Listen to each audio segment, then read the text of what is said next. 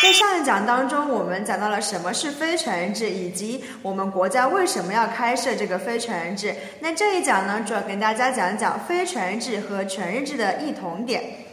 那这里的话，首先来讲一下它们的相同之处。第一个就是考试内容是一样的，都要经历国家统考。那么我们呃现在的非全日制也是和全日制一样，都是在十二月底的最后一个星期的周末来进行考试，而且考试的内容都是一样的。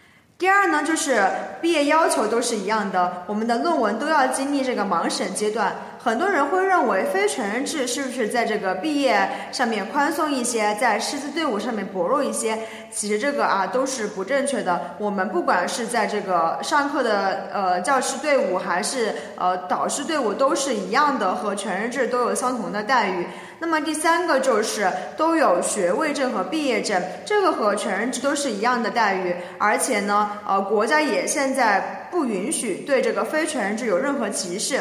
那么以上就是他们的相同之处。接下来呢，我们来看一下这个他们的不同之处。首先是在奖助学金方面，全日制的学生呢，他大概每年有两万块的奖助学金，而且提供住宿。那么我们的这个非全日制呢，就是没有奖助学金，也没有提供住宿。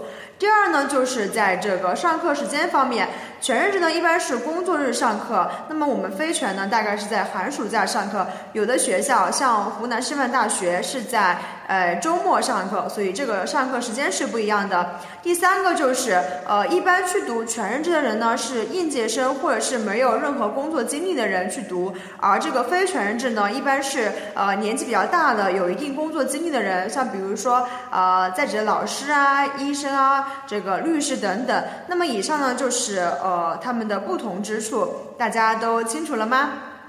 下期预告：哪类人群适合读非全日制？